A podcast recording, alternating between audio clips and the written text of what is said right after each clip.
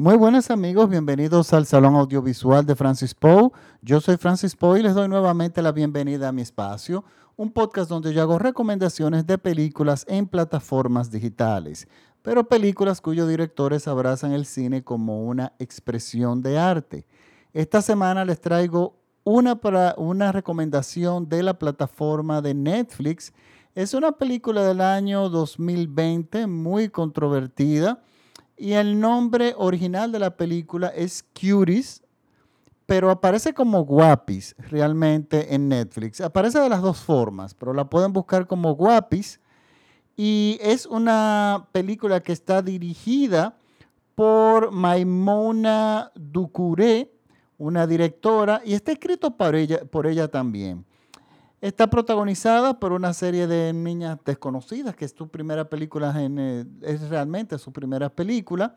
Eh, pues bueno, ni siquiera les voy a decir los nombres, porque este podcast yo decidí hacerlo primero porque, miren, esta es la película, Cuties, es la película donde se armó un revuelo indignada la gente diciendo que esa película hipersexualizaba a las niñas, etcétera, etcétera. Pero resulta que la película no se había estrenado en Netflix cuando ya esta ola había crecido y se había expandido y las personas eh, habían tomado las antorchas, como digo yo, y buscaban sacar la película de Netflix. Pero resulta que a todo el mundo que yo le preguntaba, que habían dedicado horas en las redes sociales, incluso recursos, para sacar esta película de circulación, y para pedirle a Netflix que no la incluyera, eh, resulta que nadie la había visto.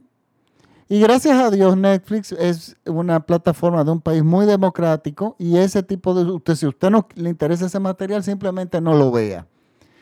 Pero resulta que esto es una película dirigida por una mujer, una película francesa y una película que fue premiada.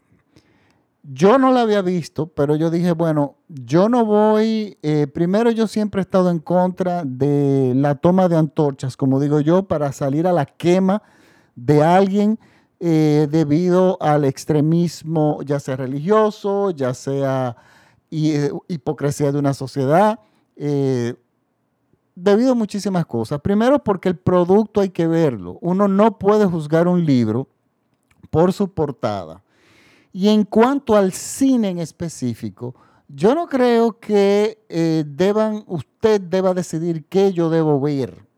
Nadie puede decidir por nosotros lo que nosotros podamos ver. Usted simplemente va si usted quiere consumir ese material. Y estamos hablando que en el cine, eso hace tiempo que se organizó. Cuando trataron de prohibir las películas pornográficas, lo que simplemente se argumentó, incluso se fue a la Suprema Corte de Justicia, es que si a usted no le interesa ese material, no lo consuma, ya sea por prejuicio, ya sea por convicciones religiosas o lo que sea. Esto va dirigido a las personas que sí quieren consumirlo.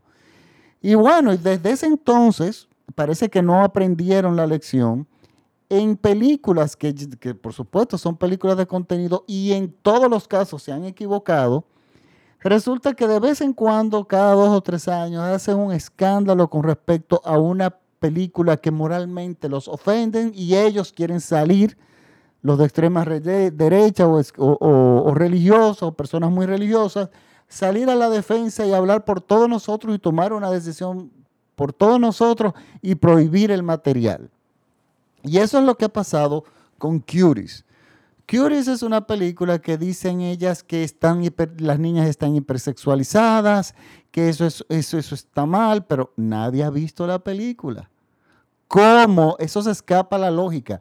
Incluso una persona que es arquitecta que me seguía, me sigue o me seguía, no sé, en el, en el Salón Audiovisual de Francis Poe, me escribió un correo como de 30 líneas donde ella decía que aunque ella no haya visto la película, eso era un asunto de hipersexualización de las niñas. O sea, ella estaba convencida de un rumor. Bueno, yo dije, yo no voy a emitir, emitir una opinión hasta que yo no vea la película. Porque por, muchas razones. Número uno, yo conozco, he visto mucho cine francés. Los franceses no se prestan a ese tipo de cosas, a simplemente no he visto la primera película francesa que se preste al morbo solamente. Segundo, es dirigida por una mujer. Y tercero, es una película que ganó un premio importante. Entonces esas son razones para mí más que suficientes para entender o para sospechar que la película tiene otra lectura, que no sea la del rumor y la indignación, etcétera, etcétera. Pero yo he visto de todo en el cine. Y yo siempre he estado en contra de todo lo que se prohíba, por las razones que se dicen que se prohíben. Cuando atacaron el último tango en París, que fue una obra maestra y, el tiempo lo ha, lo ha confirmado, que quisieron cerrarla y que quisieron sacarla de confirmación, de perdón, de circulación, resulta que la película no es, ahí está. Pasó con la última tentación de Cristo, pasó con el último, eh, con Jesucristo Superestrella, pasó con el crimen del Padre Amaro. Eh, miren, ha pasado por un, y lo que hacen es que cuando hacen este tipo de revuelo, todo hace, las personas van en estampida a ver la película. En mi país, el público masivo no consume cine francés. Y Curis, Guapis, esta película es la número 9 en visiones en República Dominicana. O sea que todo el mundo ha salido a ver esa película. ¿Y usted sabe por qué la número 9? Porque no la entienden y la sueltan después de que tienen 5 o 10 minutos de haberla visto. Porque por lo que decían del morbo, de la hipersexualidad, realmente no es así. Y era lo que yo me sospechaba. Miren, de hecho, esta es una película muy seria y una película muy interesante. Una película que a mí me gustó mucho, que plantea un problema. Y bueno, plantea varios problemas. Primero, estamos en un mundo totalmente moderno y nuestra protagonista, esta niña de que realmente tiene 14 años, hace el papel de una de 12, todas son un poco mayores de la edad que interpretan. Ella es de su eh, viene de una familia o, o, vive en su familia que son musulmanes, practicantes y que llevan la religión al pie de la letra.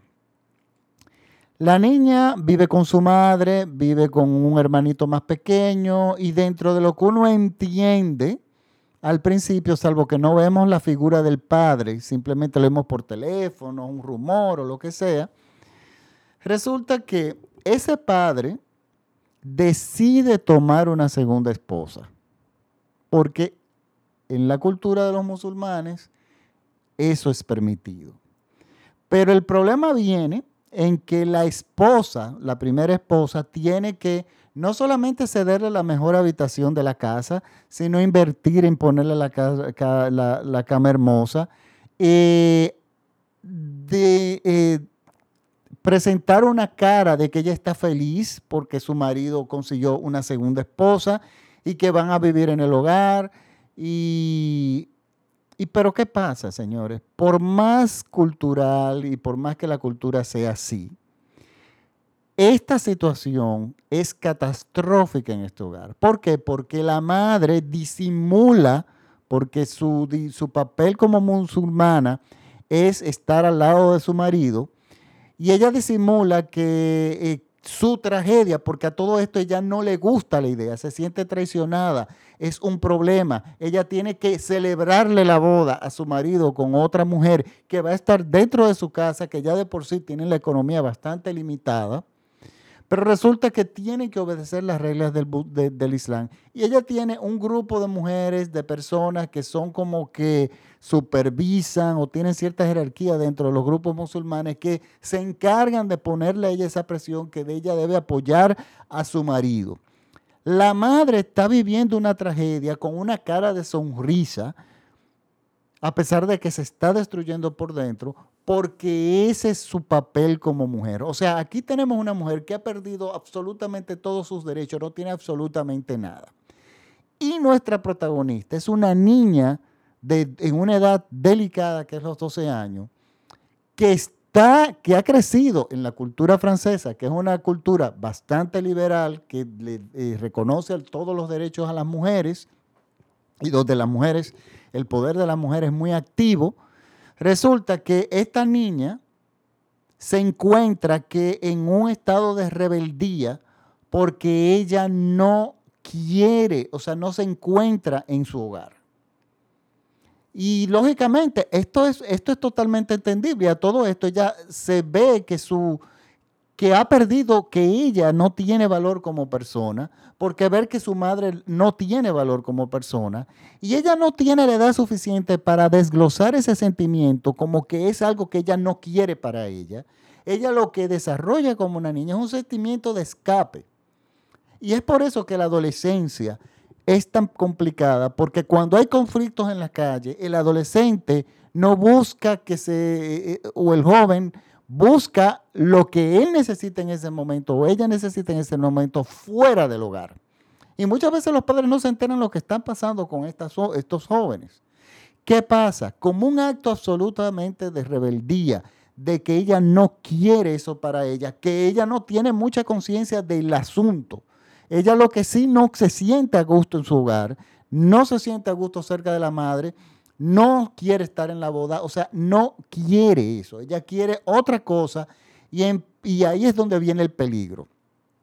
Resulta que ella conoce a una vecinita que es una chica muy joven, una niña de 12 años, totalmente hipersexualizada. Y su grupo de amigas son todas iguales, pero son niñas que se visten como, como mujeres mucho más mayores que la edad que ella tiene, mucho maquillaje, mucho pintalabios, eh, están, pero son niñas. Y resulta que ella decide, es nuestra protagonista, ser aceptada en ese grupo, en ese grupo de chicas que tenían muchísimos likes en Instagram y en las redes sociales, chicas populares, chicas que ella entendía que era popular y, se le entendían que, eh, entendían que estaban contentas. Pero ¿qué pasa? Cada una de esas niñas, nosotros sabemos que hay un problema. Y el tema de la hipersexualidad, yo quisiera detenerme y hablar de algo. Y, y es aquí donde yo defiendo a la película. El hecho de que la hipersexualidad está existiendo, que existe, el que no salga en una película no va a evitar que eso esté ocurriendo. O sea que, eh, como típico discurso de los hipócritas, puede pasar todo mientras no se sepa o mientras no se vea. Miren, yo les voy a hacer, en estos días a mí me preguntaron sobre la música. Yo les voy a explicar algo sobre la música y me desvío porque ustedes van a entender el tema porque ustedes van a entender, luego de que yo les explique esto, por qué estoy vinculando la música con estas niñas. Miren, en el transcurso de la historia de la música, más que cualquier arte, del que más de forma inmediata refleja lo que está viviendo una sociedad, los jóvenes y los mayores, es la música. Señores, cuando en la Edad Media o sea, si nosotros escuchamos los coros de la Edad Media, son coros que dan, eh, que son voces monofónicas, que es casi obligatorio orar porque esa es la intención de eso. La oscuridad se siente en la música, el total dominio de la iglesia se siente en la música. Pero cuando llega el renacimiento, que surge la, la polifonía, se liberan las voces la música renacentista refleja perfectamente el espíritu de aquellos artistas renacentistas como Miguel Ángel, Leonardo da Vinci. Pero más adelante, cuando llega el barroco, que la música se desarrolla más, el barroco fue una época exagerada en decoración, en vestuario, en todo, en maquillaje, y la, así mismo es la música. En el romanticismo, esa, esa pasión, esa, esa intención de suicidio, esa, ese amor, eh, esas pasiones tan pronunciadas en el periodo romántico se pronuncian, o sea, se presentan de esa forma. Describen muy bien lo que se estaba viviendo en ese momento. O sea, lo encontramos en la literatura, lo encontramos en las historias los artistas, eh, de las personas. O sea, había esa, esa explotación, esa, esa erupción, yo diría, de los sentimientos maximizados. O sea, todo era emocionalmente grandioso. O era, estabas muy triste o estabas muy feliz y era todo lo, lo mejor del mundo. O sea, esa gama de colores emocionales lo representa el romanticismo. Lo mismo pasa, y esto es hablando de música clásica, pero lo mismo pasa en la música popular. Si por ejemplo nos vamos a la década de los 70, a la canción de social, la tipo protesta, señores, la juventud de esa época era una juventud más pensante, una juventud más involucrada en los procesos políticos de los países y la música representaba eso. La nueva trova cubana tenemos a, eh, Silvio Rodríguez, a Pablo Milanés, en España teníamos a, Serrat, tenemos a Serrat, a, Ana Belén, Víctor Manuel, eh, Facundo Cabral en Sudamérica, o sea, una cantidad enorme de músicos que surgieron, que contaban historias que los jóvenes se identificaban en ese momento. Y eso pasa en todos los países. En la, época de los años 70, la explosión de la música, de la discoteca, de los lugares de, bueno, eso incluye drogas y todo eso, pues eso se refleja en esa música. Y lo mismo pasó en los 60 en Estados Unidos. La, música hippie era una música de protesta y eso lo define eso muy bien. Entonces, ¿qué pasa? La música como simultáneamente como el acceso al conocimiento o el interés a la cultura ha ido, ha ido eh, decayendo a partir, yo diría, de los años 90, mediados de los años 90, a partir de la inmediatez del Internet.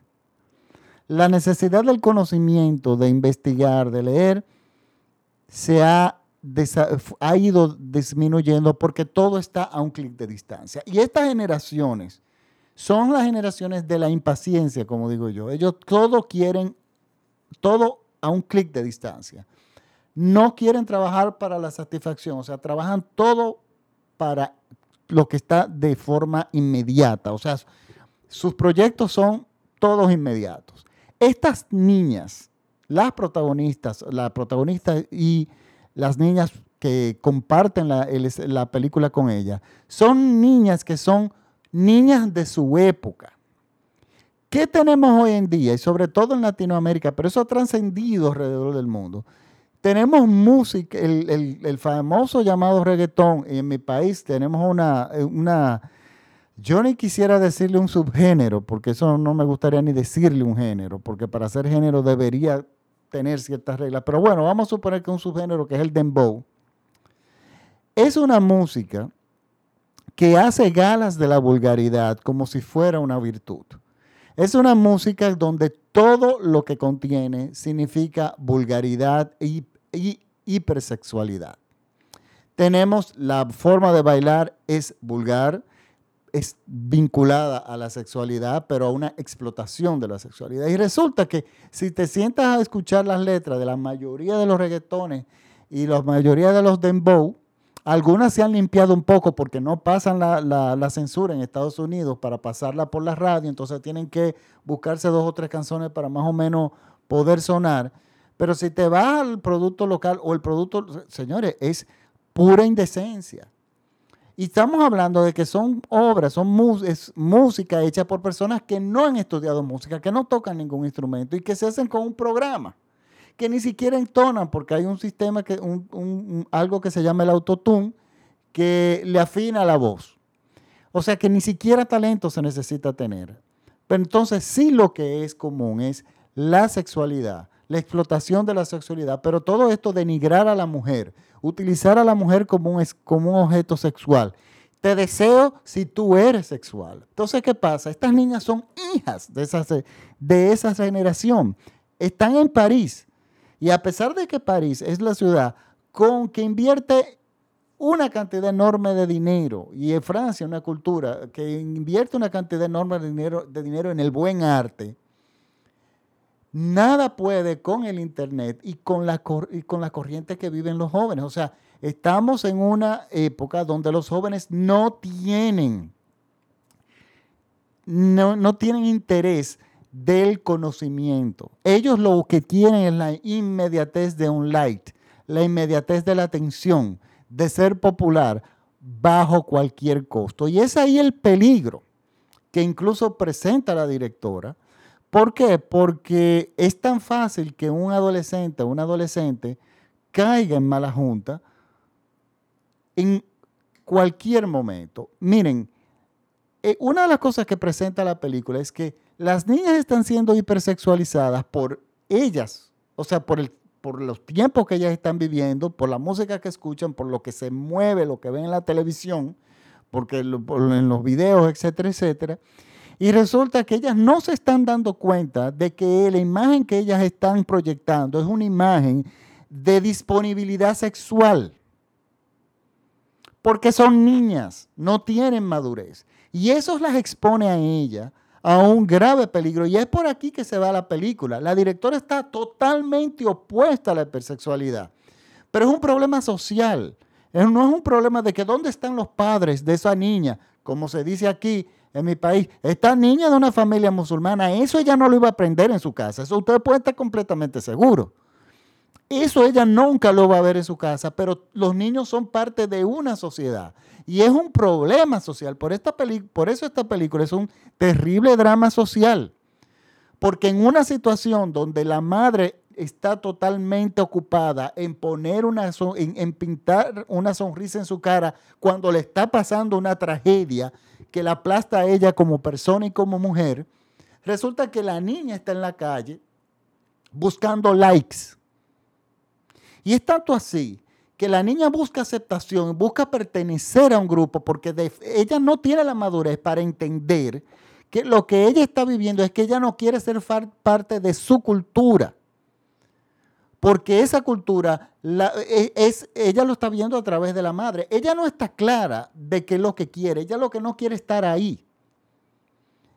Ella quiere pertenecer a otra cosa, ella no sabe qué, pero a lo que ella no quiere, lo que ella no quiere pertenecer es esa cultura que la obliga a sonreír mientras el marido se consigue otra, otra persona, otra esposa. Entonces la gente dice, ah, eh, miren señor, eh, eh, yo he dicho muchísimas veces que la cultura, no todo en la cultura es bueno. Hay muchísimos aspectos culturales de todas las culturas que son terriblemente dañinos y que hay que extirparlos. Pero tenemos que tener conciencia de cuáles son esos elementos. Entonces, es muy fácil encima de todo esto o culpar a la niña o culpar a la madre sin nosotros saber el contexto en que esto, se está, en que esto eh, eh, está ocurriendo. Y tenemos a personas como todas las personas que querían prohibir esta película, que no se pueden, no tienen la capacidad de ponerse a pensar qué está ocurriendo detrás de esas niñas que las lleva a llevar una a presentar una imagen de hipersexualidad.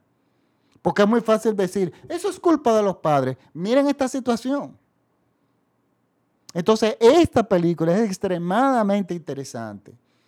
La directora está totalmente opuesta en su lenguaje de la película, opuesta a eso. Pero ¿qué pasa? Estas niñas existen. Tú tienes que crear personajes hipersexualizados para, para poder contar la historia. Entonces yo no puedo creer cómo hay personas todavía, y peor, personas que han sido estudiadas, que han ido a universidades, que sin ver una película buscan y se mueven e invierten recursos para quererla prohibir. Eso es la señal más grande de atraso que podemos tener cualquiera de nuestros países de América Latina y del mundo. Gracias a Dios que por lo menos en Estados Unidos creen en la democracia. Y Netflix, ahí está la película. ¿Y qué han hecho? Que la película muchísima gente la está viendo. Y yo espero que la vean y yo espero que la entiendan. Porque, señores, es terrible. O sea, esta película es, es una tragedia. Y estas niñas simplemente son unas niñas de su tiempo. La necesidad de aceptación es tan grande y de la inmediatez de la aceptación que una de las niñas decide tirar, eh, hacerse una foto de su vagina y subirla en Instagram simplemente por los likes. Y hay muchísimas cosas que uno se tiene que preocupar. Si usted tiene una niña de 15 años o de 14 años y tiene 2 millones de seguidores en Instagram, algo debe estar pasando.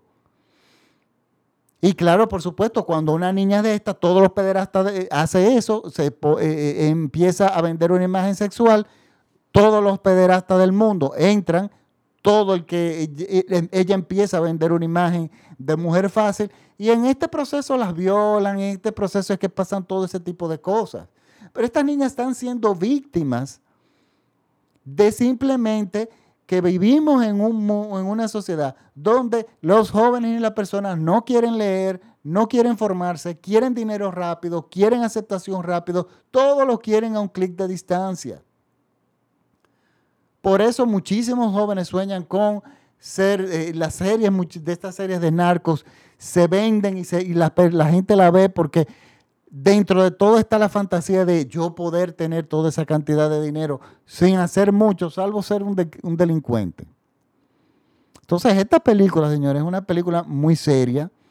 Esta directora hizo un trabajo formidable y un trabajo pensando en las niñas. Porque lo grave de esto es que eso, esas niñas están en la calle, o sea, esas niñas están en las escuelas y esos niños están en las escuelas donde van sus hijos, donde van los, donde podrían ir los míos o cualquiera de ellos. Es un efecto social que no le podemos dar la espalda. Prohibiendo una película, eso no se va a resolver. Ahora, eh, hay cosas que todo tiene un límite, incluso la democracia y la libertad tienen un límite. Yo hace años que vengo diciendo que, por lo menos en mi país, que cómo va a ser que no haya una censura que obligue a esta gente, a estos creadores, a no a, ponerle ciertas pausas en cuanto a las letras para parar, eh, a parar todo esto. Pero bueno, es un tema de que ha pasado también y se ha corrido, eh, eh, ha pasado en América Latina, donde no se ha invertido en educación. Señores, y ganan una fortuna. Uno de los más populares en mi país, que es también bastante popular afuera, en la boda de una persona allegada a mí, que la, la hija, como es una adolescente, bueno, una muchacha joven de esa generación, quiso que esta persona fuera a su boda y el papá podía pagar ese dinero, el precio de eso, y eso fue ya el año pasado, fue de 300 mil pesos dominicanos, qué sé yo, algunos 30 mil dólares, supongo yo, media hora en la boda y tienen cuatro o cinco bodas en una noche. Personas que no han estudiado, que no se han formado, pero que venden una imagen machista, sobre todo, que, y, y, es, una tragedia realmente. Entonces, esta película es un drama social muy fuerte. Está muy bien actuada, las niñas están muy bien dirigidas. Yo estoy seguro que eso fue muy bien supervisado. El casting fue bastante amplio para poder conseguir las niñas. como les dije, son mayores de lo que la edad que representan. Pero es importantísimo que nosotros entendamos que la película realmente presenta y nos, presenta un caso, una preocupación social. Y vuelvo a decir que no se puede juzgar a un libro por su portada. Esto, eso no lo digo yo, eso tiene 100 años rodando, pero evidentemente es más fácil tomar las antorchas, como digo yo, y salir a la quema de un producto simplemente porque a ti te dijeron algo. Miren, eso es la demostración más absoluta de ignorancia y de la ignorancia sí hay que tenerle miedo y hay mucha ignorancia aferrada a la cultura de muchos países. Bueno, ahora sí, eh, creo que me he pasado un poco de lo que es el podcast de hoy, pero realmente la película yo la recomiendo. Recuérdense que la película, el nombre es Guapis en español. Está en Netflix, pero el título original, eh, bueno, por lo menos en inglés es Cuties, en francés debe tener otro. Y es la película número 9 en mi país. Y yo creo que va a ser la más, la más vista en muchos países. Y yo realmente me alegro. Eh, yo les quiero dar, recuerden que este programa se escucha en todo México vía radiola.com.mx. Y me pueden seguir en mis redes sociales, en el Salón Audiovisual de Francis Poe, en Twitter, en Instagram y en Facebook. Realmente Facebook es la plataforma que más me gusta porque yo cuelgo enlaces, trailers, el podcast y muchísima información de películas en general. Incluso películas que no le voy a hacer el podcast, pero que incluso eh, pero sí las recomiendo. Bueno, ahora sí me despido. Muchísimas gracias por la sintonía y los espero la próxima semana por aquí mismo, por el Salón Audiovisual de Francis Poe. Si, si les gusta este podcast, por favor, compártanlo con sus amigos en sus redes sociales. Bueno, muchísimas gracias por la sintonía. Chao.